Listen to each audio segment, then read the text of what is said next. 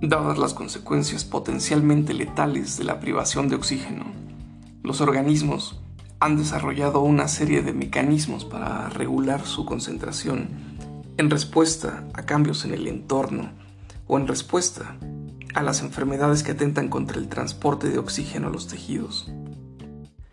El monitoreo de oxígeno es indispensable para la transición exitosa del intercambio gaseoso a través de la placenta al intercambio pulmonar al momento de nacer.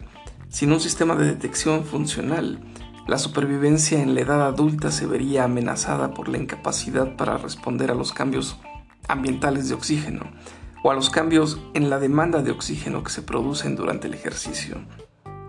Las señales ambientales en el medio celular, tales como la hipoxia, factores de crecimiento, matriz extracelular, moléculas de la superficie celular, y las células adyacentes pueden activar vías de señalización que comunican el estado del medio ambiente al núcleo. La hipoxia pericelular puede ser inducida en el incremento de la densidad celular y puede ejercer influencias profundas en las células. El control de la concentración de oxígeno se produce a nivel del organismo entero así como a nivel de una sola célula. Se trata de numerosos mecanismos de regulación y adaptación a los cambios de tensión de oxígeno. A nivel celular, la disminución de la tensión de oxígeno, hipoxia, conduce a la activación de vías metabólicas alternativas que no requieren oxígeno molecular.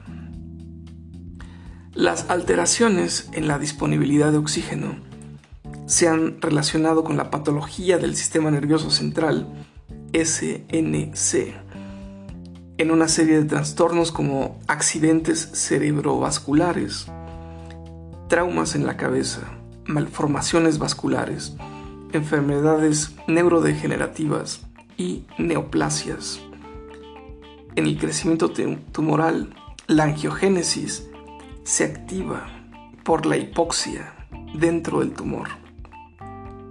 Dependiendo de la duración y la gravedad de la falta del oxígeno, las respuestas de los sensores de oxígeno de las células activan una variedad de mecanismos de protección y el ahorro de energía a corto y largo plazo.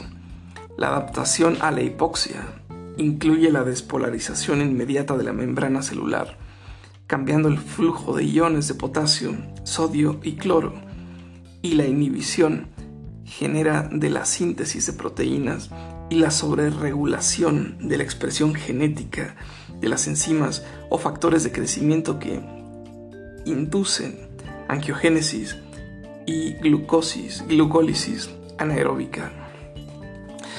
De tal manera, es una pendejada ponerse tapabocas.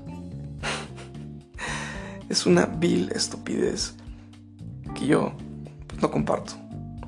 Ahí está ahí está. Esto es eh, un libro, ya que está la bibliografía. Eh, Semenza 2004, eh, Guzzi and Schumacher 2006.